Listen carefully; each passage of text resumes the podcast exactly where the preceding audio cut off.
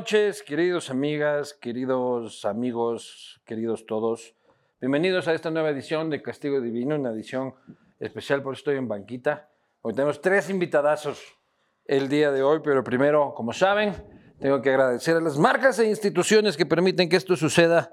Me refiero, por supuesto, a Rapidito de Oriental, listo en tres minutos, sabor apoyo picante, en base amigable, la piedra angular de la alimentación de Anderson Boscan. También agradecer a Latitud Cero, un emblema de la cervecería artesanal ecuatoriana, Viejo Parra, mi buen amigo Viejo Parra, en las buenas y en las malas hemos estado. Viejo Parra, 12 años. También agradecer a Uribe Schwarzkopf con su proyecto Aurora, que está listo para la entrega en la Ruta Viva. Quiero agradecer también, como no, a eh, Claro, porque ya les digo cuánto les cuesta, cuánto les vale, que no les cuesta nada. Ya puede ser de los primeros en tener tu iPhone 15 desde 24 cuotas de 67,19 al mes y pídelo y te lo mandan gratis en claro.com.es.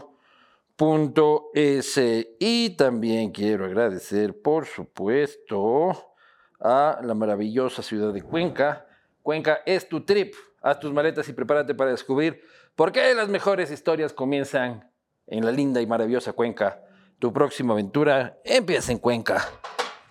Para mí es un enorme placer invitar a este espacio de conversación a tres gigantes de la música ecuatoriana, una de las bandas con mayor proyección, aunque ya tiene mucha trayectoria, una banda absolutamente explosiva en escenario. Yo muy pocas bandas he visto con ese nivel de energía, a pesar que conozco a uno de los integrantes y sé que de energía tiene poco, pero este, una de las bandas más completas que tiene este país y que nos hace sentir orgullosos, por supuesto, los Swing Original Monks.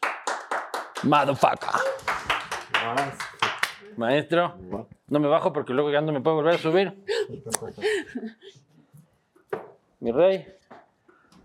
Álvaro, Juana y Gabriel. Vocalistas y guitarrista, este, parte, la banda es más amplia. ¿Cuántos son? Siete en escena. Oye, pero ma- mantener una banda así y no pelearse entre todos es complejo, ¿no? Sí, llevamos 14 años y ahorita estamos hechos los chéveres, pero fuera de cámara Se sacan la hay madre. los conflictos. Oye, No, pero ¿qué tan complejo es, este, ya fuera de las cosas personales, pero mantener una banda tan grande? O sea, una cosa es ser solista y tener que aguantarte a ti mismo y otra tener que jugar con las habilidades y los de, de muchos más en el escenario. Aquí habla el que quiere, Yo ¿no? sé. Sí. Yo siento que, bueno, sí, es, es complicado en, en muchos aspectos, pero en realidad siento que todas las personas que han hecho parte de los monks y todo, como que nos hemos ido acoplando y somos como una familia, entonces no ha sido como una banda así como súper conflictiva, aunque obviamente hay momentos, dependiendo de dónde estás, si estás en una gira, por ejemplo, dos meses en Europa, estás cansado, pasan un montón de cosas, ahí puede como que, pero no es, Oyéndole roncar Una- a Alvarito. un mes Exactamente. entero. Ujú. ¿Te ha tocado? Qué pucha. Me ha Sí. tocado. Que para los que no saben, yo acá al señor le conozco veintipico de años. Este, que claro, desde que éramos muchachos punkis. Son primos, no les Dios ven. santo. Full gente dice que nos parecemos. Pero lo cual me hace sentir súper mal a mí porque pensé que no era tan feo. Yo, en cambio, para mí todo lo contrario. Te sientes, Wow. te sientes, te Te sientes halagado. Me siento halagado. Gabriel, y este, la banda es una fusión de muchísimos géneros, en realidad. O sea, no le huyen ni al reggaetón, ni a la cumbia, este, ni, a, ni, ni a, ni a sentidos de, de, de- de rock. Eh, si yo pregunto qué carajos son los swing, Es hablando de género, ¿qué es? Fanesca cósmica. Es una fanesca cósmica. O sea, es un trip de LSD en el pentagrama musical. Claro, así. nunca tuvimos un camino. Pero claro, como tenemos, somos tan diferentes, tenemos como tantas influencias, desde, en- en- al comienzo nos preguntaban como, bueno, pero ¿qué van a hacer? O sea, amigos músicos nos decían, Ya ¿cuál es el camino? Definan por dónde van, porque van por un montón de lados y ahí decidimos como, no, es que eso es, es O lo sea, que ni queremos. siquiera es algo que se decidió, creo que es Pero yo algo sí me como- acuerdo como que, ya te empezaste a sentir, digamos, un poco más cómodo con eso, porque al comienzo yo sí sentía como, ¿será? ¿Será que uno tiene que tener un camino? Pero en Ujú. realidad es que así no sale, o sea, es Nos- muy natural. Sí, un poco como que empezó, o sea, siempre ha fluido de esa manera y creo que dentro de todos los que aportan como en la creación, somos totalmente distintos, entonces por ahí el uno le pone el, el rock tropical, la, la Juana le mete full lo tropical, el Gabriel, no sé, o sea, como todos, El desde Gabriel no lo- sé. ahí, como es decía, como decía el Ilan, que ahí tú le metes tu rap. Ahí te lo metes tu sí. Pero Claro. ¿cómo hacen? O sea, ¿cómo es el proceso? O sea, si tú tienes orígenes en el punk, ¿ya? Tú eh, este, en lo tropical, tú en el En rap teatro. dices en el teatro. Además, acá el señor es hijo de un gigante del teatro ecuatoriano, ¿cuál alemán ni qué carajo que es? Es literal gigante. que es- que es li- eh, li- Literalmente literal, que es el más grande amigo del Ecuador. Christoph Baumann. Este, pero ¿cómo, ¿cómo llega a hacerse la amalgama final? ¿Ya? O sea, ¿cómo es el proceso de composición? También creo que es- justo depende como de las combinaciones que se dan, porque no siempre es como que todo funciona, o sea, por ejemplo, a veces combinamos los dos, o a veces combina Gabriel con Sebastian Basner, que Ajá. es, es el aporte austriaco y el aporte europeo, que interpreta... O sea, este ya me lo estás choleando de tumbaco, así ya de alemán no tiene nada. Mm, Alemanaba No sé. Claro, alemanaba lo, lo único de alemán que tiene es que llega siempre tarde. Sí. Claro. Súper alemán. alemana. Entonces, Como buena alemanaba. la, la cosa es como, como justo eso, ¿no? O sea, como, como que por ahí uno hace clic con, con lo que hace el otro y por ahí sale alguna creación y así creo que va variando mucho, ¿no? O sea, como y, y van naciendo las cosas sin decir como hagamos esto o no hagamos esto. Siempre es como dale lo que sintamos que, que puede venir bien al, al sonido, ¿no? Claro, al comienzo Sebastián nos mandaba secuencias que hacía, por ejemplo. Cuando ya se fue otra vez a vivir a Austria, nos enviaba cosas o nos preguntaba qué están escuchando. Y yo me acuerdo que, por ejemplo, le mandamos eh, que estábamos escuchando en esa época Rita Indiana y ahí fue donde nació Grita Pregonero. Como que el Claro. man escuchó y dijo, ah, esto están escuchando, bacán, voy a hacer algo como, no sé cómo habrá interpretado él eso porque era súper merengoso. Y de ahí empezó como la historia del merengue en los monks, que nos encanta. Oye, yo este, sí siento una frustración de, de- debo compartirlo porque yo con ustedes es una de las cosas que me come mera, pero yo, una banda así en Colombia, eh, en Puerto México. Rico, en México, estaría tragándose los Grammys y estaría tragándose este, el continente y Ecuador es para ustedes un- una bendición porque a la final es acá donde está su público, pero también es como una, una jaula, ¿no? ¿Lo sienten así o solo soy yo? O sea, no sé si Grammys, porque eso ya es... Primero los Grammys, yo pienso que es un tema polémico porque está manejado por los votantes y los Sí. votantes son los de la academia, es como los Desde las Oscars. disqueras. Y Sí. finalmente... Pero Grammy por decir Grammy. Sí, Claro, ¿no? pero, pero después, sí, yo sí me he imaginado, nos hemos preguntado algunas veces qué tal si estuviéramos en México, que es mucho más grande y tiene una industria musical más amplia, desarrollada, como Colombia también. Y claro, en Ecuador tienes como un límite. Tú eres colombiana. En el género alternativo llegas a un punto y, y de ahí ya te preguntas qué hago, algo de pop o algo de Ajá. música chichera para pegar Claro. al resto del país. No han pensado en Y- irse del país. Mucha Lo huevada. Que- ahí pensamos par tu huevada. veces, pero ya acá tiene un baby y acá Sí, tiene una pareja en la playa y estamos anclados. Creo que, no sé si estamos anclados. También es un tema como de ver las condiciones que se puedan dar para que sean óptimas para poder hacerlo. Y creo que eh, en, en un punto sí como que nos cuestionamos de eso y a la final dijimos como no, sigamos acá en Ecuador. Porque digamos que sí sentimos que afuera hay un montón de buena respuesta. O sea, por ejemplo, cuando vamos Sí. digamos, no hay un país donde nos hayamos sentido como, como mal. Eh, siempre, siempre vemos como que la gente reacciona súper bien. En Europa es como, escuchan monks y de una empiezan a, se conectan con la música, empiezan a bailar, empiezan a disfrutar. Fuimos En a Perú Perú. a un festival que había tanta gente y ahí sí era la primera vez en todo. O sea, era como. La Yo creo que, yo, creo que vieron y dijeron, ¿estos quiénes eran? Así, pero estaba Amigos Invisibles, estaba como, era en la selva, así. Estaban los mirlos. Y fue como, Los ajá, los mirlos. mirlos, así. Y fue como, ¡guau! la gente casi muere. Así, y éramos como, Dios ¿Pero qué le o sea, pasa al Ecuador? O sea, ¿por qué el Ecuador El tiene... Ecua- lo que pasa en Ecuador es que es, digamos, es un país pequeño que tiene una población pequeña con cerebro pequeño. No, mentira. No, no, no. Es una población de pene pequeño.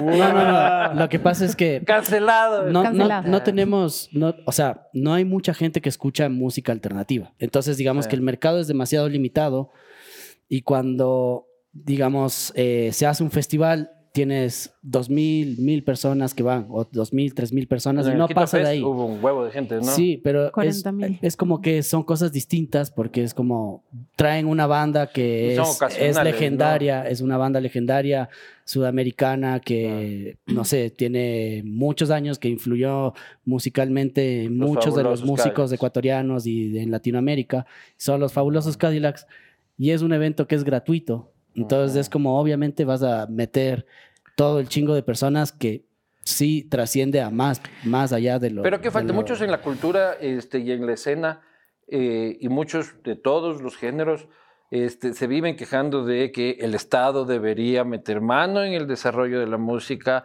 en meter ayuda, este, en que no cobrar impuestos, en meter este, incentivos económicos. Eh, ¿Es esa la- la- la- la solución?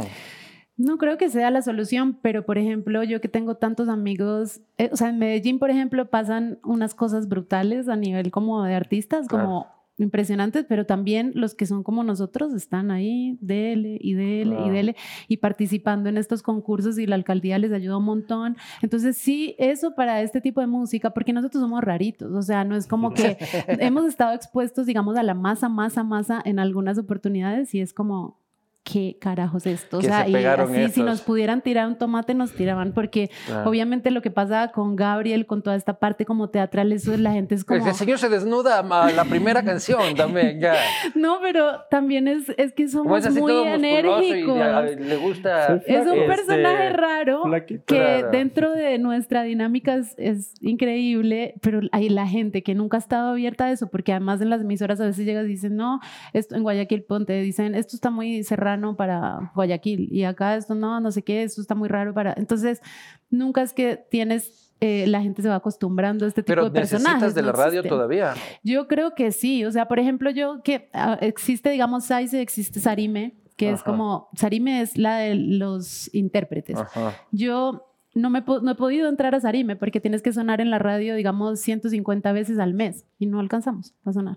O sea, entonces... Sonamos No 149. importa si suenas eh, 100 o menos de 100, ya no, no puedes ser parte de eso y eso también, digamos, te ayudaría económicamente con las canciones y todo. Entonces, la gente que suena full en radio gana full billete en Saiz, por ejemplo. Pero o- otra apuesta que así. ya no se hace y que ustedes han apostado es Pendejos. el disco. ¿Me explico? Sí. O sea, la industria ha ido a una canción y reventarla en YouTube y reventarla en Spotify con una y luego vemos cuándo sale la otra. Ustedes vuelven este, al formato del disco este, y a tener que hacer un menú musical, que ya no es, es un esfuerzo que ya muy pocos, que ya muy pocos hacen.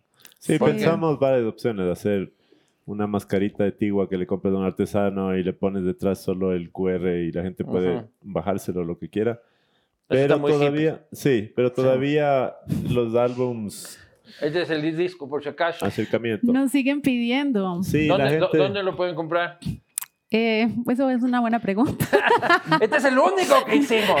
No, pero- tenemos, que tenemos que organizarnos ahorita porque los hemos estado vendiendo en los, en los shows, que Ya. hemos tenido un montón. Entonces dijimos, bueno, cuando ya pare como este momento de tocar, tocar, tocar, tocar, ahí eh, los podemos vender en un punto de venta o venderlos online y ahí nos tenemos que organizar para Bueno, hacer los por el momento está todo el disco en Spotify, ¿no? Sí, sí, sí. Sí, Claro. y en todas las plataformas, pero a lo que vamos es como, digamos, la apuesta por hacer un disco, Ajá. sí es un romanticismo, es como Totalmente. decir como, a ver, tú escribiste un libro y puedes escribir Sí. otro libro y es como publicarlo en un PDF, es como bacán, que la ajá. información está ahí, en Claro. un PDF es digital, pero no lo vas Te a agarrar, dolió, no lo vas a... ¿Viste, ¿Viste la cara? Sí, como... Sí. Se imaginó PDF en el libro, verga. Claro, dijo, no, qué triste. Entonces la cosa es como también, o sea, y muchas veces cuando, cuando viene la gente y dice, ¿cuánto cuesta el disco? Ah, pero no tengo dónde reproducirlo. Eso, eso me pasa a mí, por Para mí lo ejemplo. Sí, que, mí lo que yo digo El es otro como, día me regalaste uno de tus discos y lo recibí con mucho cariño en mi cumpleaños, pero no tengo dónde carajo meter el ya, disco. pero lo que pasa con el disco también es que es como, digamos, es una pieza de arte porque tiene como una portada adentro, tiene un Sí. Es un folleto. objeto. Entonces tú dices, bacán, te compro el disco,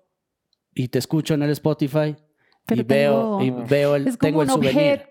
De, sí, una pieza de Es arte. que antes en nuestro tiempo le abrías y tenía las letras de las Claro. canciones y todo un diseño Estuvimos tentados, pero sí tenemos un afiche súper lindo así con la portada y atrás están los agradecimientos. Es como. Claro, lindo. claro, sí, sí tiene su, su nota nostálgica. Gabriel, ¿qué Sí, hay aquí? Ahí tienes puro fuego, lava, eh, harta explosión musical. Es una mezcolanza. Tenemos, por ejemplo, el primer tema, Amanecer, es una cumbia rebajada. Absurdistán es un tema balcánico que habla de un país extraño que podría ser Ecuador o algún otro Ujú. país de Latinoamérica o de algún país que termine con tan, Ujú. Absurdistán. Pura Boca es una especie de reggaetón, dembow, hay un flow volcánico, es el tema más explosivo que tenemos quizás los merengue Es un así. merengue medio rockero. Con rock ahí. Eh, Olvido, que vendría a ser un tema como electrónico. Tiene también dembow y tiene como sí un misticismo ahí, como eh, sí, es súper electrónica esa. Ajá. Pónmela, que es otro como reggaetón con tintes de trap. Hicimos como una colaboración con Chloe Silva, que es una cantante de, Guay- eh, de Guayaca, de Guayaquil, que está como está empezando y es súper chévere. Y Merengue del Fin es así un tecno, Tecno merengue. merengue. Así a los Sandy Papo, pero sin, sin braces. Sandy Papo con el merengazo, Sí. hazme caso, te doy el Walter. Mercado. eh. Claro. Oye, pero coquetear con el reggaetón. Este, ustedes son una banda de, con un público, un público crítico, un público que sabe de música, tal vez en la mayoría, este, y ustedes van y coquetean con el trap, ¿ya? Este, no ha habido el cultísimo de cafetín que diga, ay Dios mío, los Claro, nos dicen, por favor, en vendieron". el Quito Fest no toquen los reggaetones. Pero es que nosotros siempre hemos jugado con muchas cosas. Yo tengo que aceptar también que yo me resistí como un poco a eso, pero también después dije, bueno, o sea, es un juego más, un género más. Pero con no te el gusta que- a ti el reggaetón, Me gusta Carol G. ¿sí? Pero te- te y gusta- me gustaba el reggaetón viejo, Claro. como que cuando era super underground, hacían unas fiestas en Medellín que eran eh, como la noche reggae, pero metían ahí como champeta y los primeros pasos como del reggaetón. Entonces a mí me empezó a gustar como que Tego y toda esta vuelta, pero después ya no sé, ya no. A mí me gusta no Maluma. tanto. Pedro Capó. O sea, si hay algunas Ajá. cosas de... El que no es así batracio, pero tiene letras así normales, este, sí me gusta. Pero vos, sentiste así como que eh, le estabas fallando a la alta cultura. le para colmo, tú que vienes de, la, de, de familia de teatro y O de teatro, sea, teatro, de tablas, él tablas, perrea, de, A ver, a ver. de ver a tu papá haciendo Hamlet, hacer reggaetón. Si los teatreros también perrean. Ah, claro, eso es perrea. Sí, es que, es que es un juego también. Yo no Sí. sé, como que siento que, bueno, yo no me imagino, pues, digamos. O sea, a mí me a- parece perfecto, no me digo en de no, no, crítica. No, y sí te cacho, porque yo misma tenía como esa pregunta, como, ¿por qué tenemos que hacer también eso si todos ya lo están haciendo? sea, porque nosotros también, pero es, es como, jugar. A ver, yo siempre digo esto, es, a mí me gusta la música.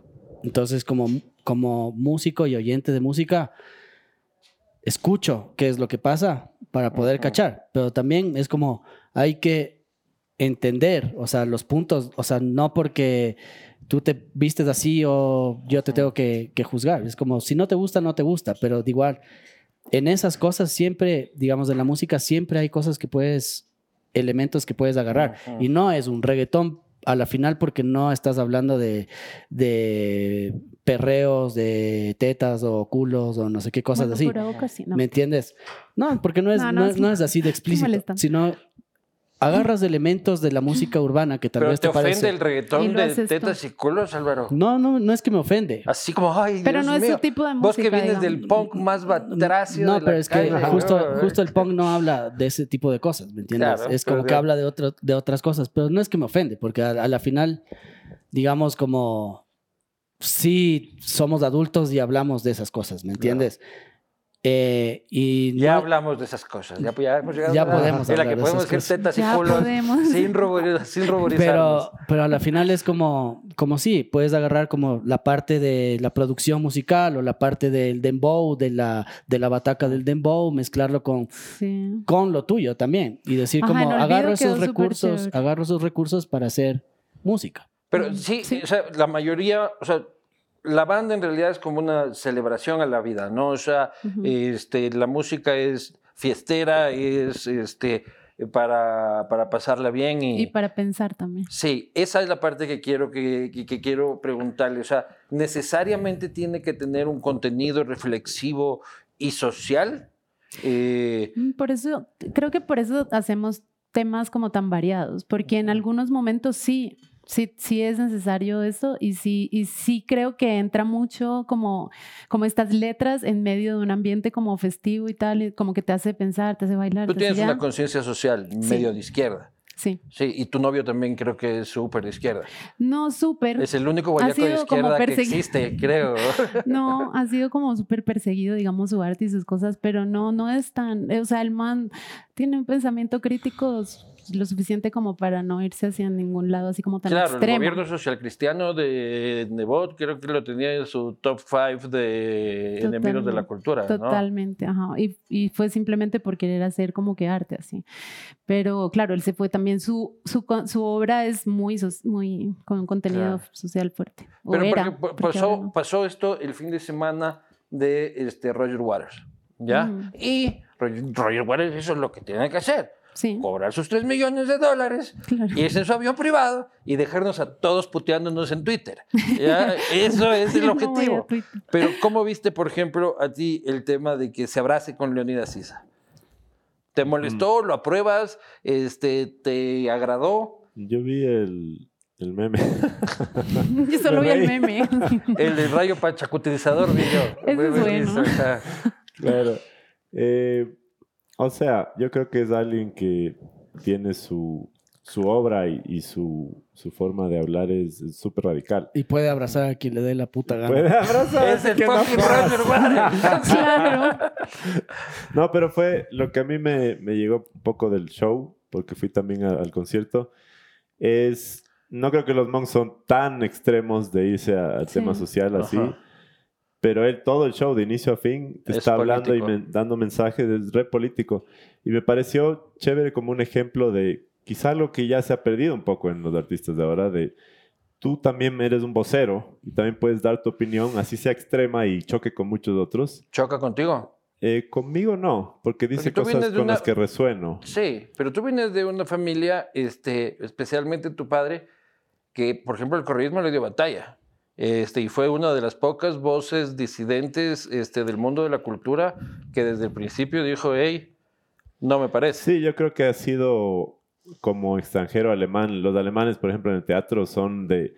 Te invitan a críticos a una obra de teatro un- una semana antes de que la obra se estrene, para que les den así machete. Y, y viene una cultura donde la crítica es, es parte de... Es normal. Sí, es de la sociedad y es parte del arte. Entonces, yo creo que para él sí choca mucho que el ecuatoriano es más de quedarse callado, patrón. decir las cosas por detrás y cuando le conviene hablar y si no, no. Ujú. Y, y nada, yo sí pienso que en, en el arte, a mí me gusta personalmente tener una, una opinión que vaya acorde a tu filosofía de vida, pero que Ujú. la puedas incluir también en tu arte, que no sea como dos cosas. Justo veníamos hablando en el taxi el tema de eh, la cancelación y si la cancelación es el artista o la obra. O sea, el, el Eh, tema lo, de lo- siempre. Lo, lo- lo bacán de esto es como que el Gabriel piensa que yo soy el taxista del man. Entonces, en el taxi. venía- Veníamos manejando. Claro, pero- Por eso nos reímos. El amarillo. como- el Había man- un man ahí que olía mal, pero manejaba el taxi, por lo tanto, taxista. el man, sí, siempre el man, el taxi ahí está. Me va a dejar a la casa, Claro, me va a como, todo, como, como todo buque alemán, el nos miramos ecuatoriano con- de metro y medio tiene que ser taxista. Solo miramos Claro. así como ya. Entonces, por eso me van a cancelar, porque veo al guitarrista. Vamos luego ahí al tema de la cancelación, pero... No, pero más No, a lo no. que iba, lo que iba es que hablábamos, Sí, ya, ya lo puso, entonces vamos a irle ahí. eh, hablábamos de, cancelación. no, de, de Bob. Marley, por ejemplo. Ajá. y que hay, hay la historia detrás y la historia de la música y cómo pueden ser dos mundos completamente distintos. Y yo sí siento que es, es bueno como artista si logras llegar a, ese, a esa conciliación entre tu vida, quién eres, lo que piensas y la música y el arte que haces. A mí, a mí me ha costado, este, ahora ya con el tiempo voy volviendo viejo, y la mayoría de cosas me empiezan a valer verga, pero antes, me, antes me costaba mucho, por ejemplo, si a mí me gustaba mucho Joaquín Sabina un tiempo de mi vida y lo dejé de escuchar porque fue a visitar a Rafael Correa, Mm. ¿ya? Lo mismo me pasó con... Yo pensé con- que con era Ce- porque siempre que ponías te, te, te mandábamos a la verga. Ah, sí, yo también. Lo mismo me pasó con Serrat. En- yo como público y cualquier llamingo de la calle, pero a mí justo lo que tú dices, separar al artista de su obra y su pensamiento Te con cuesta. su obra, ese para mí ha sido un ejercicio que me ha costado muchísimo tiempo. Pero sí, es que a, a sí- veces sí es- pasa como, a veces pasa como, no sé, escuchas tin, tiqui, tiqui, tin, tin, tiqui, tin, tin, tiqui, tin, tin, tin, tin. ¡Au! Y puta, queda, queda el puta de esa música, no sé qué. Y luego Increíble. te olvidas de, todo- de toda la huevada de atrás. Y después dices como, chucha, es foco, ¿no? O sea, como todo el contexto porque es una cosa que es... O sea, Claro. uno, uno escucha la canción, la disfruta y después dice chucha. Y luego- Claro, en, Col- en Colombia Pero- que pero crecimos escuchando ¿no? vallenatos de Diomedes Díaz, parce, Claro. ese claro, yo me acuerdo cuando se murió la pelea entre hay que separarlo o no, porque están llorando por Diomedes Díaz y mi hermano así, ah, o sea, y yo, no, ese man era un no sé pero en realidad tiene himnos de, de nosotros allá, entonces es muy loco, es súper difícil. eh, Con el que todavía me pasa es con Calle 13 y con Residente. O sea, no puedo separar, no logro olvidar la imagen en que se puso la camiseta de Chávez, mejor artista pop, este, para el Grammy y fue a cantarle a Chávez. Este, y lo peor es que cuando escucho cosas de él digo, maldita sea, qué bueno que es el hijo de puta, pero no lo puedo escuchar. No, no, Sí, no. no. es- es Fue cuando vino complejo. a tocar con Manu Chao. Este, yo escuché Manu Chao y me tuve que ir. Ni siquiera me quedé a escucharlos. Y ustedes lo conocieron en una fiesta con Rafael Correa. Trabajamos. ¿Cómo fue esa vez? Nosotros nos invitaron a un almuerzo, o era cena, ay, bueno, no Cena, sé. cena. Una cena para los abanderados, eh, para los chicos que habían sido abanderados, que les invitaron a una comida, digamos, Y en entre nosotros Carondelet. hay los que ni han acabado el colegio. Y, tú. y bueno, y en ese momento, claro, para nosotros fue como, o sea, que vamos, no vamos, sí, listo, fuimos y tocamos. Hubo esa que- discusión. Sí, de hecho, nuestro saxofonista no fue. Por que era Santiago veto político, Jiménez. ese. Sí, Mm, sí, él dijo yo no, no voy a ir. Bien, Santiago. ¿Santiago dijiste? Santiago. Santiago. Nosotros fuimos, no, mentira. nosotros fuimos y yo en ese momento sí estaba todavía, o sea, bueno, es que mi historia con, como con Ecuador, tiene unos ojitos largos. No, es nada, mi historia como desde que llegué acá, pues es como ya muy larga, pero bueno, Ajá. como que ahí en ese momento yo todavía tenía como, simpatizaba como con muchas cosas que, que había visto, cambios muy profundos en de- 2014. 2013, Ya era la época- 2013. muchos, ya era la muchos época simpatizábamos desde el inicio. O sea, mi padre también y, y mi Era madre. 2013. Pero ya en el Antes de- 2014, no, tú- en 2013 el no, 2014 tu viejo ya lo 14. odiaba, pues. 2013, Claro, ¿Qué te dijo pero cuando te fuiste para allá? algo, mi, mi viejo y mi mamá hicieron una gira de teatro por el país en el correísmo en los primeros años y fue algo hermoso que no se había dado en ningún otro gobierno Ya, que Pero para el 2014 ya lo odiaba. ¿Qué te dijo tu viejo cuando dijiste, papá, tengo una tocada? Sí, sí, En dijo como- Carondelet. pero vaya Pero tú le mijito, dijiste, te le llevaste una de- carta. cójase algo de los cuadros de oro Le ¿no? llevaste una carta, me ¿A acuerdo. A correr. A correr. ah de mi padre Ajá, sí. Ah, ya. Ah, o sea, diciéndole sí. como unas cosas así fuertes, no sé de ¿Se la la cultura o de cosas así. Supongo, no Sí. recuerdo bien. ¿Tú Yo me acuerdo. entregarle? Sí, yo me acuerdo que le entregaste algo, pero era así como una, algo. Y el otro así como, ay, Ah, hija de la sí. puta, se nadie a atender. eh". Ajá. O sea, él, Christoph siempre ha tenido como, yo siempre le pregunto, full cosas de política, así como, pero tú piensas esto, no sé qué, porque el man es un man que estudia mucho y que lee mucho Un y que está ahí, súper ahí.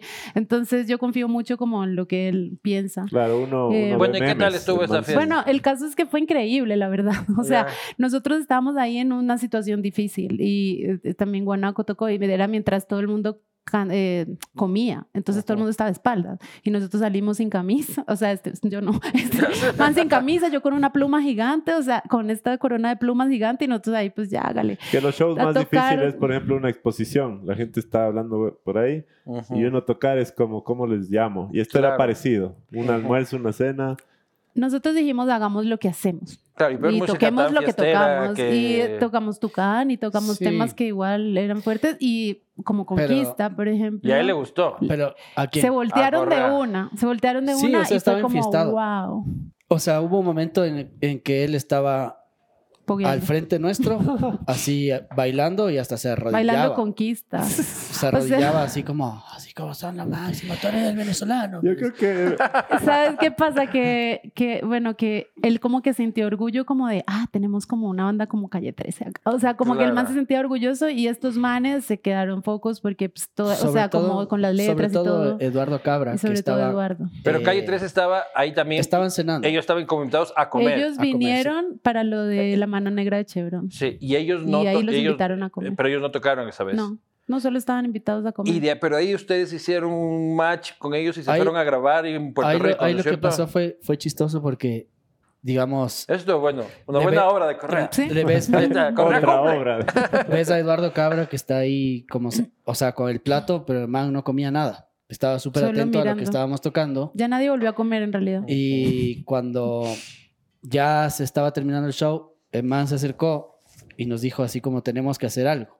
Ten- yo- Pero en ese hacer algo. momento fue como, tú dices, sí, es el man que se acerca y está así súper... No, no me llames llamo, polite, no sé así cómo. como tenemos que hacer algo así. Y nosotros justo habíamos hecho el video de Fiesta Popular y en, esa en los época, ajá. créditos salía el nombre de un man ecuatoriano, Jorge Vinuesa, que es pana De Eduardo. de, de Eduardo. Entonces le dice, oye, me interesa estos manes, tienes el contacto. Los llamó. Y es como, sí, sí tengo el contacto. Y nos pasa el contacto y hicimos un Skype en la casa de, de Lilán. Ajá. Y ahí hablamos y empezamos a hablar de cómo, cómo podríamos hacer para producir el siguiente disco que nosotros queríamos hacer otro disco. Otro disco. Y él decía como, no, tenemos que hacer la, el mismo el disco. mismo disco, pero a mi estilo.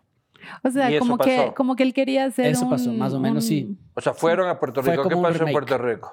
Nos fuimos a Puerto Rico, ¿cuántos días? como unos 20 días, no sé. Bueno, no me acuerdo cuánto tiempo, pero nos fuimos todos. Fue como, ya no importa, endeudemos, vendamos Alquilamos todo. una casa, una van y, y nos fuimos allá. Porque a la final era como, bueno, el man ponía el estudio y nosotros íbamos allá a trabajar y el man no estaba cobrando nada, sino estaba haciendo Y era la primera banda que producía después de Calle 13. O sea, solo había trabajado como que el proyecto de la esposa de ese momento y nosotros. Así, entonces era como, Y grabaron. ya. Y, Y em- empezamos a grabar, fuimos a Puerto Rico, entonces empezamos a grabar como a hacer este remake de los temas, Ajá. pero nosotros teníamos música nueva y dijimos como si queremos hacer esta, esta, esta música nueva, hicimos unas maquetas, le mandamos y el man dijo como de una. De, Y le sumamos. Y entonces es un disco de 16 temas. Ya. Casi no lo acabamos. Pero ahí quedó la colaboración en la grabadera. Sí, pero Pero después... es que lo que necesito es de que. No, me- después nos ayudó, o sea, me después, lleves. claro, o sea, iban a pasar muchas cosas. Sí, Él presentó intentó, el proyecto en intentó. Pero como Sony, somos raritos, presen- Ajá. como somos raritos, entonces era Pues se como- presentó el proyecto de las grandes Él presentó, él presentó el proyecto en Sony, en reuniones, eh, hizo como muchas cosas. no- por ejemplo, abrimos el concierto de Calle 13 en Madrid y en Barcelona. Ya. Em, pero de ahí ya, claro, nosotros también nos imaginamos cómo pueden pasar muchas otras cosas, pero es difícil, o sea, Claro. es súper complicado. No Sí, es también como fue tan un momento sencillo. que Calle 13 se separó después sí, exacto. y justo se separaron de la, la- el, el productor que le manejaba y todo y, ahí quedó. Y de ahí la banda de ustedes entra como en un par de años, este, por lo menos de que yo dejé de seguirles la pista, este, como en un vacío inactivo. ¿Por qué dejaste de seguirnos la pista? Porque Este- tocamos en Caron de LED. Ah. No, Sí. mentira, Ah. ¿cómo voy a dejarte de, de seguir la pista a ti? Pero, pero, o sea, no vi mucho movimiento, mucho más. ¿Qué pasó durante esos años? O sea, no, no fue ¿Sí un hubo vacío vacío, o solo seguimos fue? tocando, no fue una percepción. ya. Sí Pero sí lanzamos unos singles, lo que, lo que pasó es que no lanzamos nuevo disco. Sí Ajá. nos demoramos full en lanzar un nuevo disco. Ajá. Se lanzó un, un EP que era cinco Sí. temas, temas más instrumentales, un poquito más ambientales para una serie de era De de, diners, sí, ¿no? de de gastronomía gastronomía que iba por todo el. Ecuador cocinando, cocinando en los orígenes se llama. Y Ujú. nosotros ambientábamos esa serie. Y después lanzamos par singles y sí se demoró unos siete años hasta el siguiente álbum. más Pues sabes menos, también ¿no? qué pasó, que hiciste un, eh, Gabriel tenía pendiente hacer un viaje. Eh, y Sí, pero fueron seis meses. De- está hablando de No, seis pero años, espera, siete espera. años. Después de ese No, no, viaje, fueron- sí, sí fue más tiempo, que sí nos quedamos un poco como, como cada uno en sus Sí, cosas. fuiste Ahí, un viaje así, astral, místico. Sí. No, eso duró seis meses, pero antes de eso tuve, sí. tuve hace unos años una parálisis del Ajá. lado Ah, eso no izquierdo de la cara. Ah, no, sí me sí contaron. pararon algunas cosas. Claro. Y, algunas y ahí fue unos meses de pausa. Hubieron unos shows que yo caté así sosteniéndome Ajá. el ¿Y qué labio. te pasó? ¿Por qué te pasó? ¿Por estrés o qué? Eh, fue una mezcla, me salió un, aquí un forúnculo, así, Ya. un, un absceso. Y Fue como una justo los- cadena de Los cosas. nervios van por acá. Ajá. Entonces, justo una de las últimas giras por Europa, yo estaba re anémico, estaba con hemorroides, hacía una mezcla de cosas. Ajá. Y, y colapsé y llegué a ese punto. Y bueno, pero eso duró realmente, creo que fueron como tres, cuatro meses. De ahí ya dije, bueno, ¿y qué pasa si me quedo así? Y probemos cantar y, y dimos un show, me acuerdo clarito que era en Guayaquil. sostener, porque este se salía. Este no era podía así pronunciar las y P's. Y entonces estaba como Puta con el madre. micrófono ahí. Claro, los puta madres. Puta madre. Sí, fue difícil. La gira Fue- también fue difícil. Pero fue como también darse cuenta, bueno, si te pasan esas cosas en la vida, toca darle nomás. Y, Y de ahí rehabilitación, si- rehabilitación, Ajá, y, y rehabilitación. volvió. Todavía como que no es 100% si abro. Es una milésima más chiquita este. Pero volvió. Fue, fue como lo chistoso es que muchos rockers les da esto por drogas. A mí fue por, por Claro. cojudo. Por cojudo. También pasa que, digamos que ahí viene como el tema de eh, cómo vive un músico aquí, Sí. digamos, ¿no? Bueno, no, n- no puedo decir aquí porque en general como ser músico es jodido en todas partes. Una forma muy sexy de morirse de hambre. Sí. Morir del arte como Pero es. lo que pasa es que es difícil trabajar como en crear o hacer contenido cuando tienes, digamos, miles de presentaciones. Entonces lo que haces es como Ah. estar tocando como para poder como ¿Y pagar. de qué vives tú, Álvaro? Yo vivo de, yo soy músico. Ahora Sí. vivo de la música, doy clases. A eh, petroleras. Eh, Sí, sí, un, sí. un Si se enterara Roger Waters de eso. un tiempo, un tiempo, un tiempo lo hice. un tiempo lo hice. Pero eso, eso sirvió para financiar equipo para, para poder seguir produciendo música. Claro. Eh, Para poder seguir haciendo canciones antipetroleras. Antipetroleras. Eh, Todo es un mismo círculo, claro. bueno, doy clases, eh, hago canciones para, para los jingles de los sketches de Bauman. Eh, digamos que ese, para mí ese es como mi, lo que más quisiera hacer es como ser productor musical y estoy como, como empezando ahí. Y doy, Hablemos, tengo un proyecto. No. doy conciertos, doy conciertos en, en espacios pequeños y los conciertos, o sea, para mí ahorita la banda es como, le estoy metiendo mucho, mucho trabajo. ¿Cómo Yo- redondeas? Yo, yo, parce, yo era publicista así, consagrada de agencia, de, de trabajar demasiado así enfermamente. Enfermamente me metí una palabra. Eh, y de un momento a otro decidí dejar todo por la música y vendía brownies y tenía una marca de brownie. brown. No. ah. Todo el mundo me preguntaba eso y me daba una rabia. Yo, no, No, no, no, no. tienen drogas, mis productos no, No son tienen drogas. happy. Pero valían Pero te como hacen si muy feliz. Pero Te valía hace- como si... Te hacían muy feliz. Así, no, yo compraba pues así el chocolate hoja verde más, pucha, así 80%. Hacía unos brownies increíbles, la verdad. Tenías que elegir entre Sí. comprarle un brownie a la Juana o o, ir a almorzar. Claro. O, pa- o- o pagar el alquiler. ¿eh? Claro, yo sí me puedes pagar a cuotas. No, pero sí eran unos, eh, no, eran unos brownies como eh, gourmet. Top. Sí, top. Top. Entonces eh, hacía eso, eh, trabajaba medio tiempo en una agencia de una amiga y de ahí después, bueno, y tenía lo del- de, los monks, pero pagaban muy mal. y ahí eh, después, hace en la pandemia justo que la pasamos súper mal al comienzo con Dani, éramos como, eh, empezamos a trabajar con una eh, empresa de un amigo de, de un amigo de un primo de él en Miami. Entonces yo soy community manager de, esa empresa y es de nada que ver, de, es de real estate, así. Entonces eso hago. Eh, y los monks, y tengo un proyecto solista que se llama Madrigal, que no me da plata, sino más bien gasto bastante. Alegría. Me da mucha Ajá. alegría, pero invierto full. Y de ahí ya eso. Eso Ajá. no, ese no he escuchado. Ese Sí, se llama Madrigal, es de, es de boleros. ¿Por qué? Porque es de Muy boleros. Y a Sí, ti porque te soy gusta música las- guardientosa Sí. y a mí me va a gustar. te gustan las Tienes bolas. un, tienes un estereotipo conmigo. De- déjame decirte. Es música así como... Te conozco desde... Vacancísimo.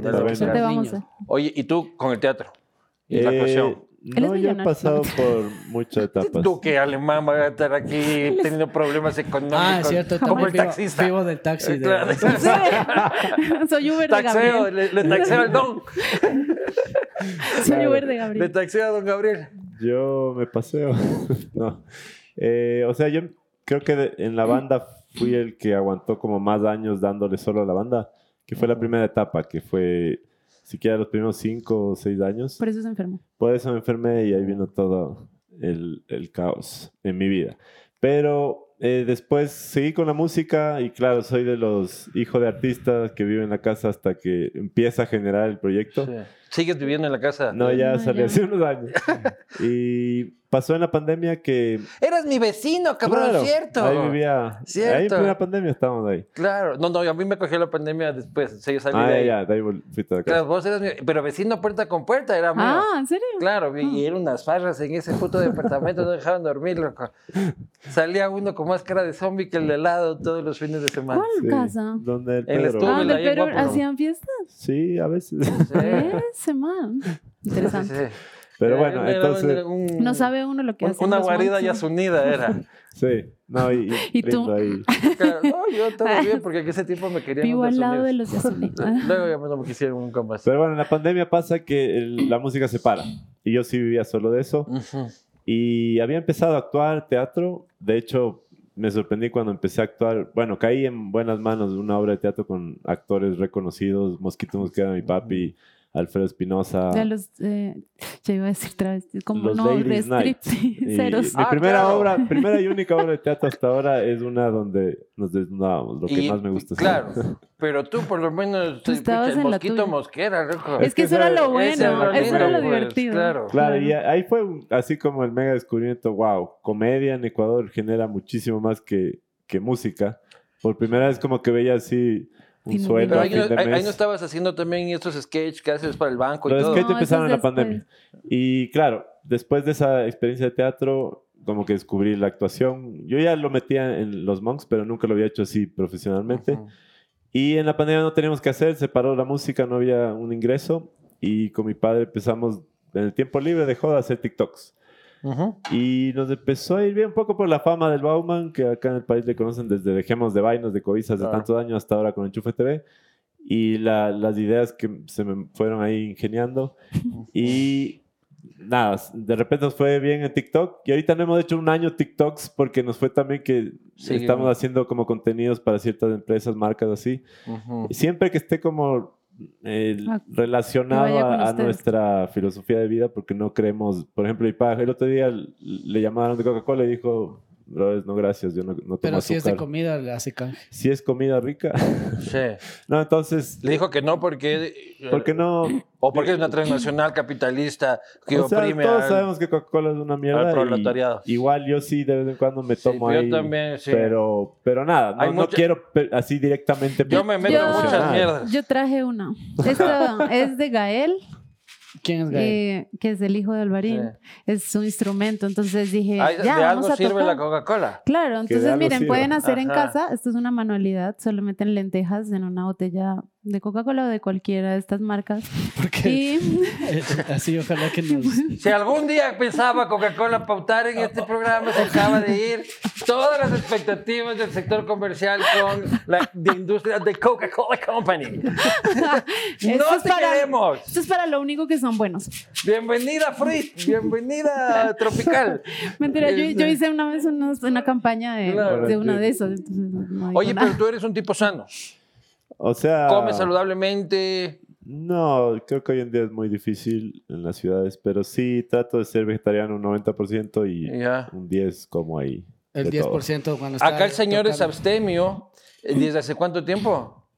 Eh, cuatro años, tres Claro. meses, eh, dos días, Un- 19 un, horas. Un día a la vez. Y, Así eh, le va tachando. así. 37 minutos. Oye, y dejaste de beber de un día para otro. Dejaste de beber de un día para otro. y me va súper bien. Estoy feliz. Sí dejé de beber de un día para el otro. Yo creo que soy como alguien que soy full radical cuando Ujú. tomo una decisión. Y es como Eso que me falta a mí, carajo. creo Es que súper eh, radical. hay ciertas cosas que no tienen puntos medios para mí. No me funcionan. Es como No había como tomar poquito, como- porque No. vos eras o me hacía verga o este. Sí, algo así. O también con el tabaco también era igual. O sea, era como... Pueden darme más de mi. Hablando de. o fumo o no fumo y me pasa igual con la con, las- con el azúcar es Con la- como Con, tengo la- que- con las droguitas también. Claro, yo, Tengo le, que yo le metí en el lado de que no, que Nunca- deja el azúcar, que no sé qué, y ahora el man es el que me regaña a mí, yo así comiendo el postre. él, ¿Por Pero estás comiendo? Y ¿no yo, te asustaste una vez de que bajaste en el carro a Tumbaco y que no te acordabas cómo habías llegado o alguna cosa así? Algo así me dijiste, que fue por esa época que dejaste, como No, dijiste, no, no, puta. no, no. Una vez regresé manejando de un toque, de esos toques así en cervecerías. Y el, el dueño estaba ahí, dale, dale, toma, toma, toma. Y llegué a la casa y llegué a la casa bien. Pero cuando parqué el auto me topé con, con el- la columna de la casa. Y para mí fue como, eso es una señal de que te dice como, aquí te pasó en tu casa y solo te topaste, Te contra topaste con la columna y creíste que era un mensaje divino. No, no, eso fue al día siguiente. ¿Qué cuando, tal, no? Cuando vi... Hay otros que se levantan en una puta cuneta con un travesti al lado y no creen que es una señal. No, pero para mí era como, sí fue un punto en el que dije, o sea, porque ¿Qué no, te gozas? ¿Te ha pasado, hijo de puta? No, te ha pasado. no, me pienso como que hay un, un montón de señales que te da la vida y esa es otra más. Entonces tú dices, llegué a mi casa todo bien, al día siguiente ves y dices como, eso me pasó ahí eh, parqueando. ¿cacha? Ajá. ¿Cacha si hubiera agarrado y hubiera matado a alguien o Sí, bueno. por an- Sí, no sé, pero es como, son cosas que pasan. Y Pero eres de los artemios que También- todavía pueden ir de fiesta. vos. también o sea, que, que no es, que, que sí te diviertes. Sí, es chistosísimo, O sea- pero ya no va tanto de fiesta, pero igual sigue igual de payaso, igual hace las mismas cosas. Pero ya nos mira un poco por encima del hombro al O sea, Claro, cuando, lumpen sí. bebedor. cuando ya me empiezas a escupir en la cara. es que eso es lo que yo no Como- soporto, por ejemplo. como Que ya yo no puedo. escupo en la cara, es mentira yo no de este. Pero a mí sí me hablan y me escupen. Oye, brother, te quiero, brother. Sí, a mí me pasa desde el cumbión que estaba en estos días. Yo decía, Diosito. Todos, todos los con los que estaba están así, es como, "Ah", y yo sí. Y tú no bebes tampoco. No, Cero. cero. También. ¿Vos? O sea, tomaba antes. yo- Ahora estoy yo no. empezando, creo que se está invirtiendo. Este yo no sé, se nos salió de las manos. No mentira, él tampoco, pero últimamente Yo estoy soy ahí de como los, que, a los ver, que mis prueba un padres poquito. les decían a sus amigos, ya denle coca, algo. Claro. Anda descarriado, anda descarriado últimamente. El Ah, está descarriado, está de fiesta todo el tiempo. Yo no sé. ¿Tu relación con las No sé drogas? dónde va a llegar esto.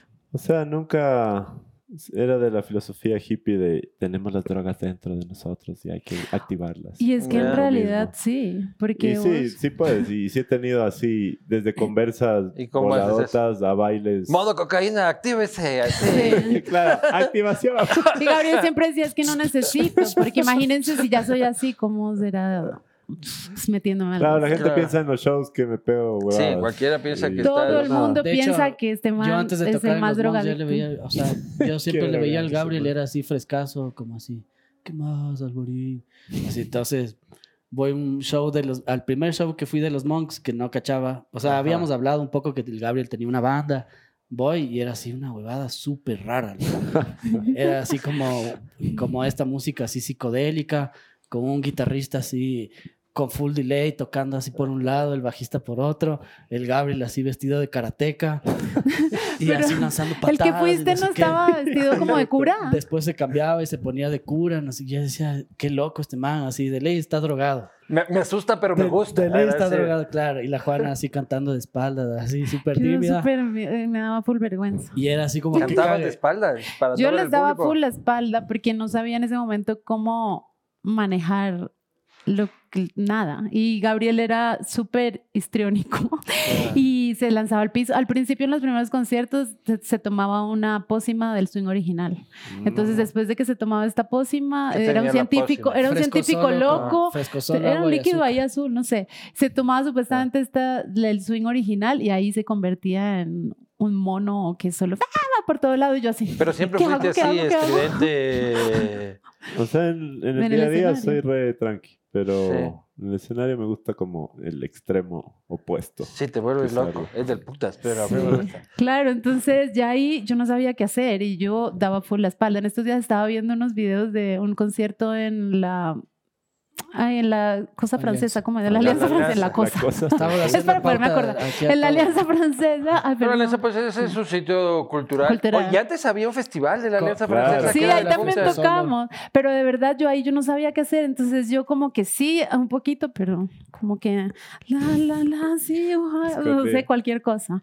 Y daba full tiempo, Pero full la espalda el canto que... llegó a tu vida No, yo ya cantaba hace tiempo, pero canté mucho tiempo en capoeira. Yo hacía capoeira como Ya. por 12 años. Entonces ahí yo empecé, antes igual sí cantaba también y estaba en coro Ah. del colegio, ¿verdad? todo eso y cantaba en las misas y todo eso para poder como que cantar siempre me ¿Eres metía católica? lo que sea. No, pues mi familia y crecí pues en esto y pero ahorita no practico creyente? nada. Creo en como en una energía hippie que hay por ahí, así como, pero no practico. Y si me pasa algo, de una soy Padre Nuestro que estás en el cielo. de una. Pero de en los monks, en una parte del show, se Soy la en Virgen, del Quinche. Sí. Pero sí, no Pero practico, como un no voy a misa. pop, así como, Sí. un Pero elemento de la cultura popular. Sí, pero mi familia es súper católica. Mi papá es como, no, eso pasó porque no rezas. Bueno, cosas así. Entonces yo les respeto full, pero no, no soy, Ese niño no con el que practico. cantas de la hija la cocaína, No, mijita, no. aléjate de él. No, él ama. Mi Sí. papá ama y mi mamá también. Todos aman los ¿Tú monjes. crees en algo? Yo creo en el universo. En Sí, el mismo Dios sí. hippie que ella. Mm, En- Yo creo en, una energía, manera. sí, pero yo sí digo así Dios y tal, y, o sea, no, no tengo problema. ¿Vos, con mijo? eso. Eh, yo ahora solo pienso que Que estamos en la B. No, no, o sea, a ver, yo soy de, mi, mi familia es católica, a mí nunca me enseñaron nada, es como soy el tercer hijo y es como que se olvidaron, se descuidaron, Sí. mis hermanos sí tienen educación, por ahí como que cacho un poco, pero no, no es lo mío.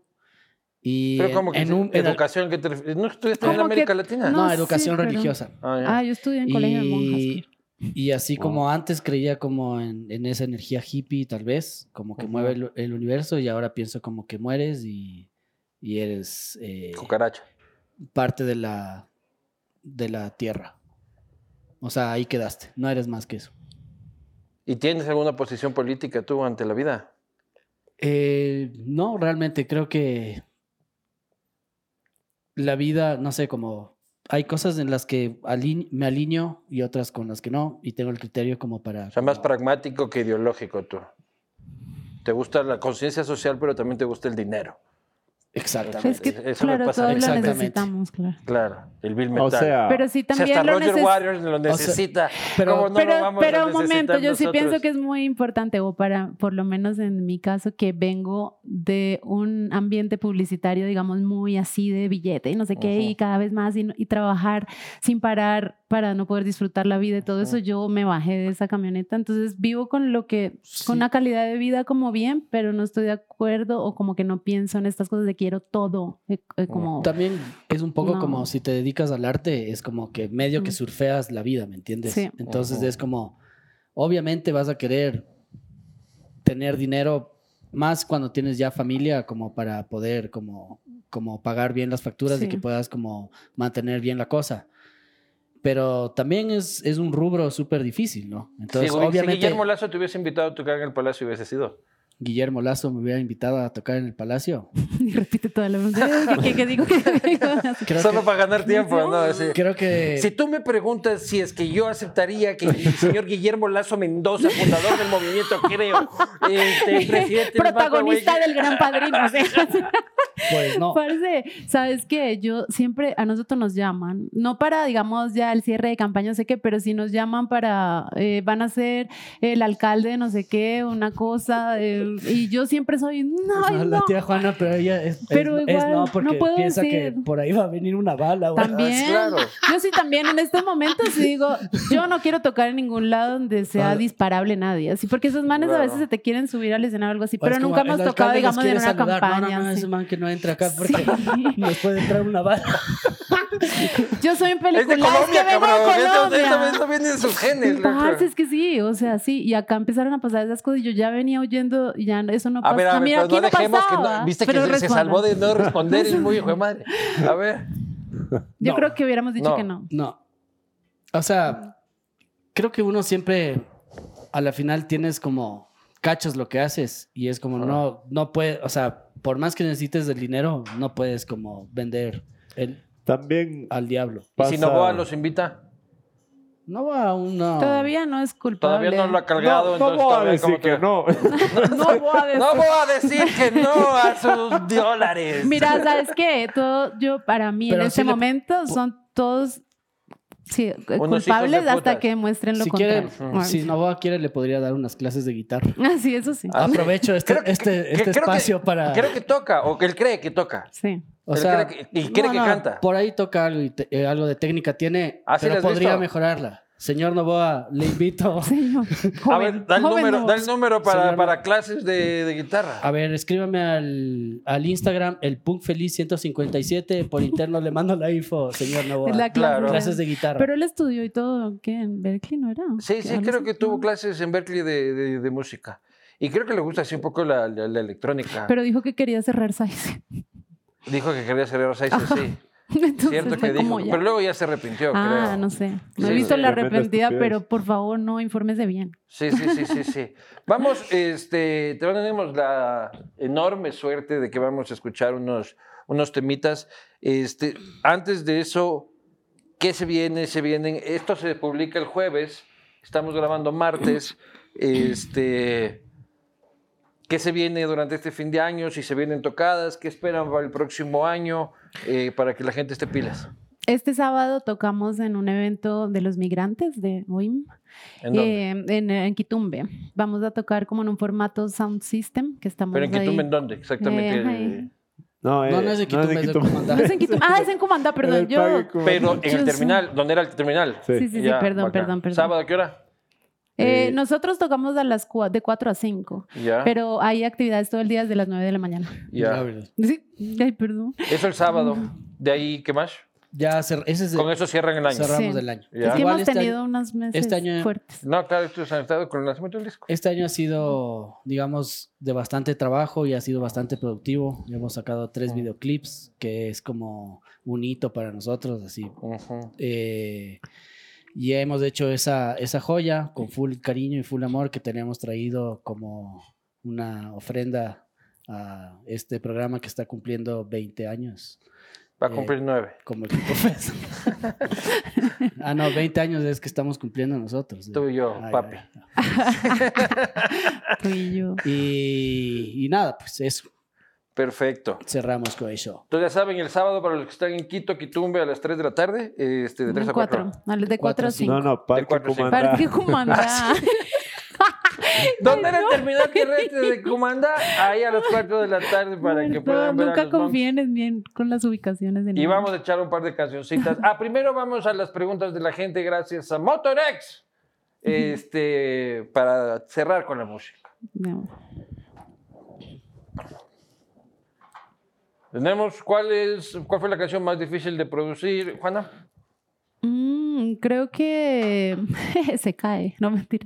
Eso nos dijo nuestro productor, que le costó. O sea, ahorita me vino en ustedes? mente una canción hace uh, que yo no toco acordeón. Ah, Ciudad en Llamas. Yo, yo no soy de los que compone tanto las canciones de los monks, pero hay una, dos que por ahí he compuesto. Y yo iba grabando así cada parte del acordeón. Wink, O sea, de la música hablas. Ajá. Pero esa es parte de la composición del tema. ¿no? Claro. Y, y realmente son así pedacitos, trocitos de acordeones que se fueron montando y finalmente se hizo la canción. Pero de ahí hay Siguiente muchas pregunta. otras. ¿Por qué en el video de Fiesta Popular hay un man parecido al, Vivan- al Vivanco? Creo que se refieren a ti. Sí, porque es el Gabri, eh, digo, el Alvarín. Alvarín. El Alvarín. Aquí, miren, eh, es que Sí. son hermanos, gemelos. Claro, y si se pone la vaina, se ponte. Ah, wow, Ajá. ahí sí ya, otro level. Claro. ¡Wow! Oye, brother, pues Solo que es 10 y- 10 veces más canoso que yo. Claro. Pasa que a mí me queda mejor que vos. Este, siguiente pregunta. ¿Cuándo van para la Tacunga? Próximo año. A la cárcel, dice, pero. ¿Qué significa para ustedes el aplauso? Con esto cerramos las preguntas de la gente. O sea, con el aplauso comemos, nos alimentamos. Es de lo que vive el artista ecuatoriano. O sea, justo. Voy al supermercado y le entrego 100, 100 aplausos. aplausos. Bueno, es la apro como sí, como esta aprobación, esta eh, como sí, lo que te devuelven cuando tú das como que todo eso que das en el escenario y la gente está ahí como que O sea, hay Es- días en los que uno sí, full desilusión, hace un concierto pagado y te van 100, 200 personas. De repente hay un concierto gratuito, Quito Fest, y van van 40,000. 20, 30 mil. Y te aplauden, cantan las canciones y sí es emocionante, no hay cómo decirlo que no, pero, Pero es más emocionante si es que hay billetito. También. ¿no? o sea, Claro. más que todo para seguir El haciendo Bill música. Metal. Si hago el señor Roger ya dejemos en paz a Roger Juárez. No, solo queremos Se seguir, seguir haciendo música y, y ya pues este es el medio en el que nos desenvolvemos y la economía y Sí, necesitamos... Hay que salir, hay que gastar, este, ir a los eventos, ir a los conciertos. Este, sí, y luego no nos quejamos, ¿no? De que puchas que no se desarrolla la cultura ecuatoriana. Yo ahorré No se full va a para ir al de Roger. Waters. yo, ahorré full para ir al de Roger Waters. Sí. No, me no pude pagar con aplausos. Vamos a. Oye, como el ave Jaramillo tiene un Sí, post maravilloso que dice, mandas fotos desde el ladito, así dice, este, e- el cartel de este Stop Capitalismo o alguna Claro. cosa de paren el parque, se veía mejor desde las entradas de 350 Yo sí le veía de frente así. total. Claro. Sí, es un tema Están profundo, ahí. pero sí. Pero fue el mejor concierto de mi vida, la verdad. Tú. Increíble, increíble. Bueno, Ya, pero Yo viajé hace unos años a verlo en Lima, cuando todavía no, pues, o sea, Ahí- cuando no venía acá. Ahí en ese, en, en Sí. No eso, me acuerdo de nada. la cuestión es como para hacer un, Pagué todo el viaje y no me acuerdo Para de nada. ser el mejor Luego tuve- concierto de tu vida hay que gastar para eh, hacer un ese concierto billete. así, claro, tienes, tienes que Yo, comprarte yo la- me fui a Lima. No, la loco. verdad es una inversión. O sea, Igual me yo todo lo que sentí ahí fue como, Tampoco me wow, acuerdo de es- nada. debió haber costado tanta plata esa producción. O sea, Sí. como, wow. Muy bien. Entonces, ¿qué vamos a escuchar, chicos? Bueno, podemos comenzar. ¿Quieres más agua, Gabriel? ¿Con eh, qué comenzamos? Más agüita para acá el señor. gracias. Con quiere- Y un poco más de, Absurdis. de mi brebaje.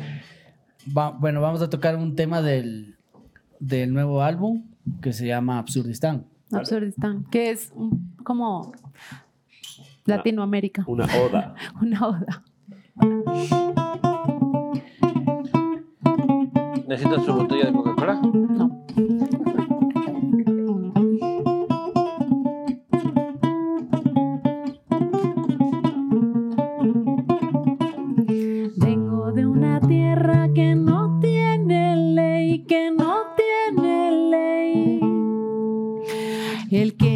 Se aferra y se proclama rey, se proclama rey.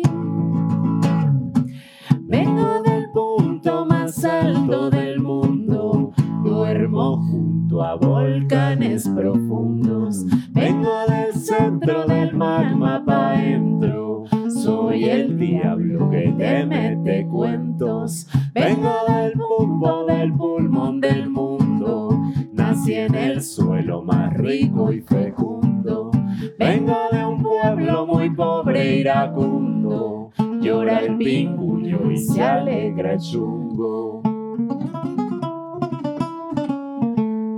Llego, me pongo primero, al de atrás le importa un bledo, se me aquí te eligen a dedo, Nadie cede el puesto, todos cuidan su cesto. te van jalando el guango y dando, te empujan al fango. Aquí nadie respeta, aquí nadie respeta. si no eres distinguido de apellido y con chaqueta. Aquí todo es amarre, aquí todo es amarre. agarre lo que pueda y deje haciendo el embarre.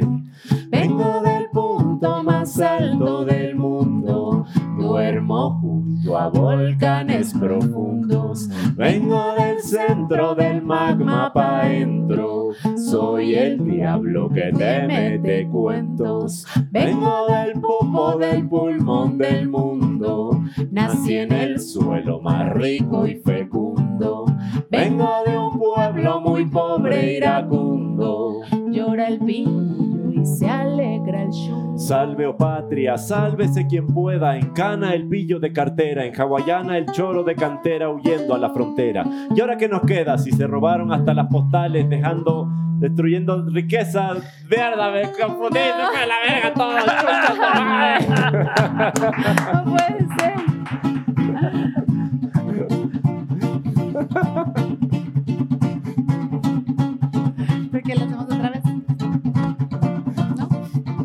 ¿Quieres darle de rap?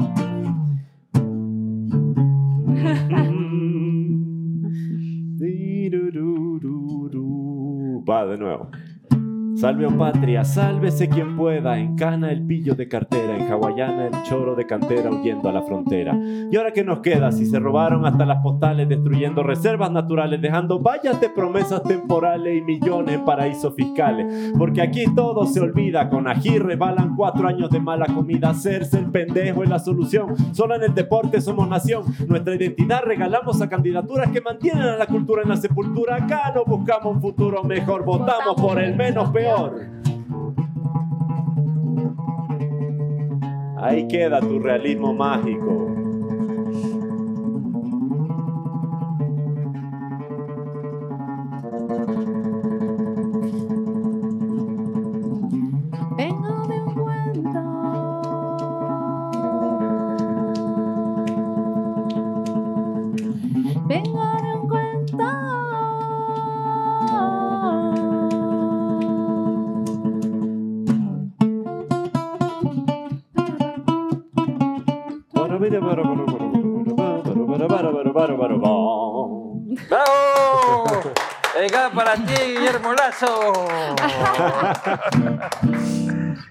Para Ahora, ¿qué vamos a oír?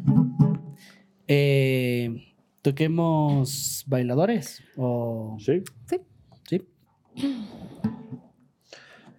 ¿Quieres presentar el temita? Ah, bueno, Bailadores está dedicada pues como a los migrantes como yo, que llegamos a este país así como a tener una nueva vida, pero también con el tiempo como que resignifiqué también la letra y, y va mucho como cómo vamos cambiando de forma de pensar y cómo vamos cada año que pasa moviéndonos por otros paisajes, que es súper importante como ir cambiando y no quedarse ahí como en una caja.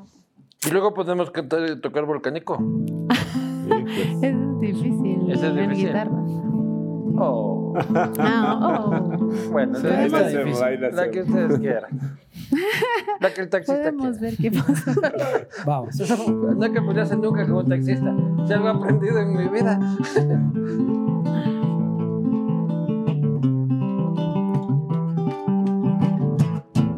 Si el mundo te tira para abajo, aguanta, corta el ancla que te hunde en un lugar. Si viene una ola tras otra, calma, sal a flote y vuelve a nadar. Si tu vida parece una foto, cambia que tu sangre se empieza a congelar.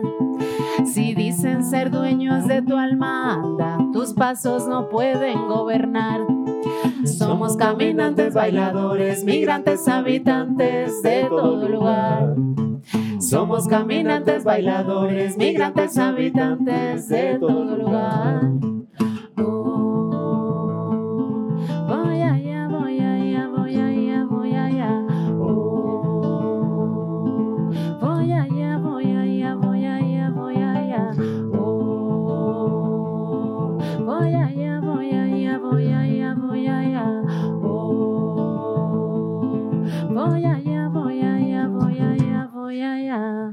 Sal corriendo de la comodidad. Vete de viaje y no vuelvas más. Vete a ver otros paisajes. Que la vida se hace al caminar.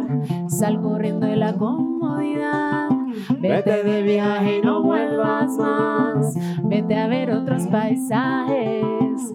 Que la vida se hace al caminar. Somos caminantes, bailadores, migrantes, habitantes de todo lugar.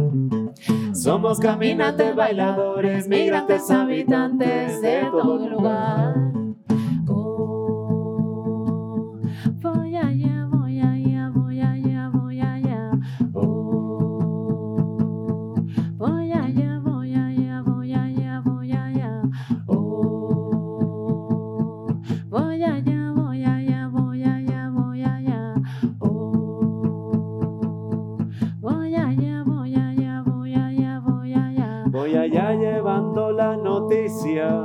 Que el mundo es redondo y se vuelve a encontrar. Se tanta historia ficticia que allende los mares volví a contar. No había un límite a la otra orilla del mar. Si dejas tu huella ya es tu hogar. Pa, para, pa, pa, pa, pa,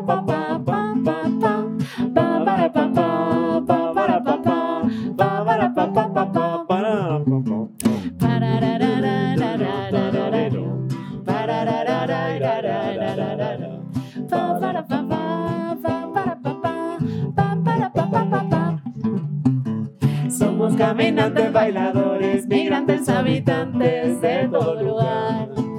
Somos caminantes, bailadores, migrantes, habitantes.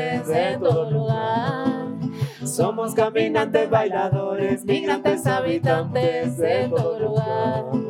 Somos Caminantes, bailadores, migrantes, habitantes de todo lugar.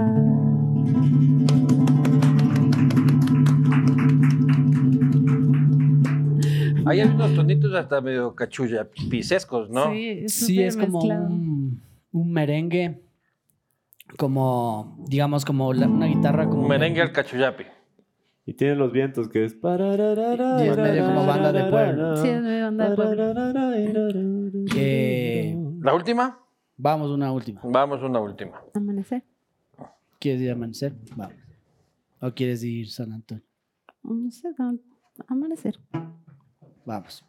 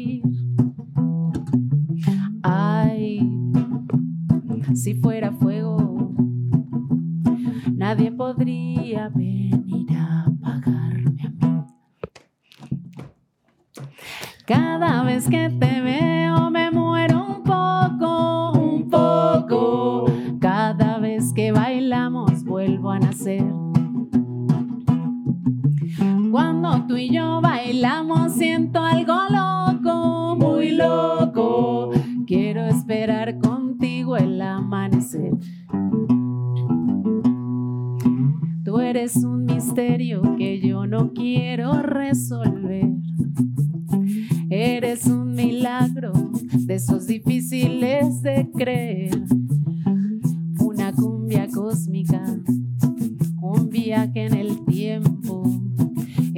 El arco iris que sale después de un aguacero. ¿De dónde saliste?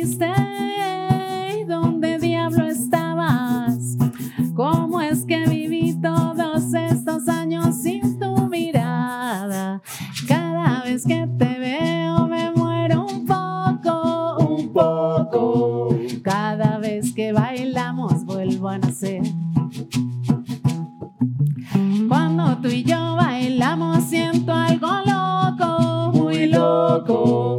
Quiero esperar contigo el amanecer.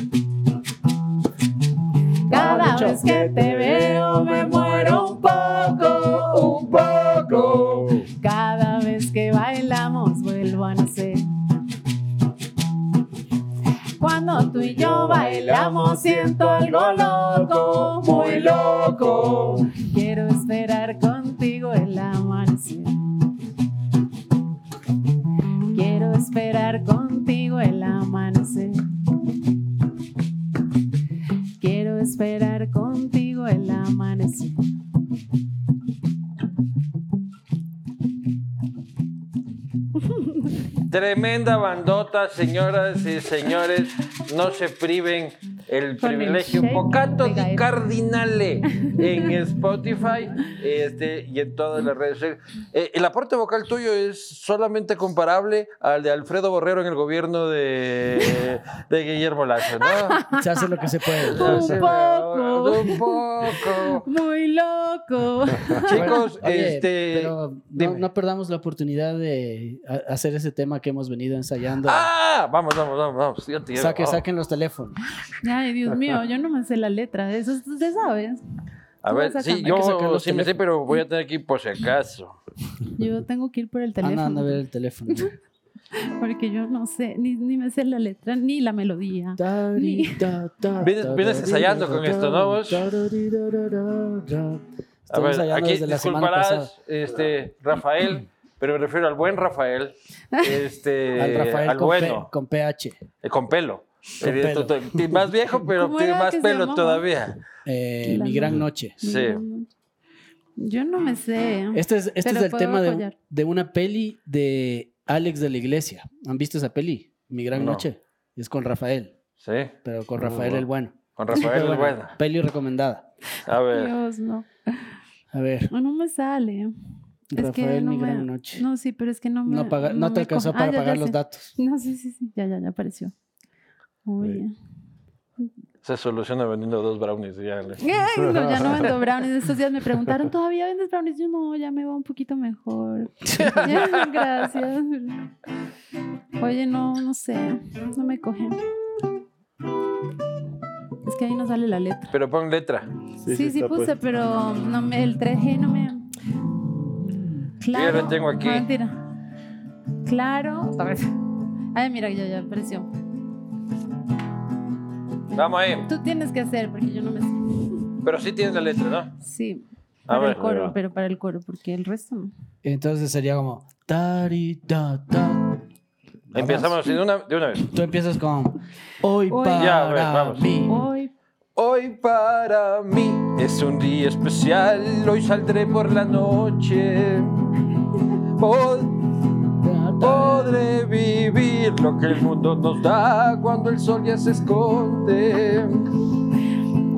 Podré, ca- estoy fuera del mundo, dame pregunta en mano. Podré cantar una dulce canción a la luz de la luna y acariciar y besar a mi amor como no lo hice nunca. ¿Qué pasará? ¿Qué misterio habrá? Puede ser mi gran noche. Y Al despertar ya la vida será algo que no conoce. sabrá. Caminaré abrazando a mi amor por las calles sin rumbo. Descubriré que el amor es mejor cuando todo está oscuro. Y sin hablar nuestros pasos se irán a buscar otra puerta que se abrirá como mi corazón cuando ella se acerca. ¡Vamos! ¿Qué pasará? ¿Qué misterio habrá? Puede ser mi gran noche. Y al despertar ya mi vida sabrá algo que no conoce. Señoras y señores, con los Swing Original Mode.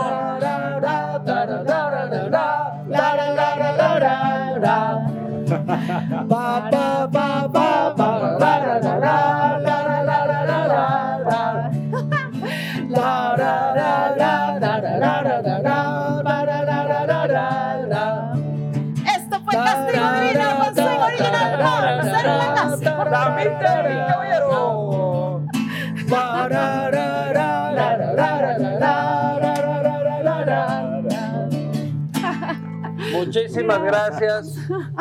Son unos cracks. Ay, lo máximo. Esperen también mis presentaciones el próximo año. Mi Y karaoke. nos vemos la próxima. Ay, Muchísimas máximo. Gracias. Gracias.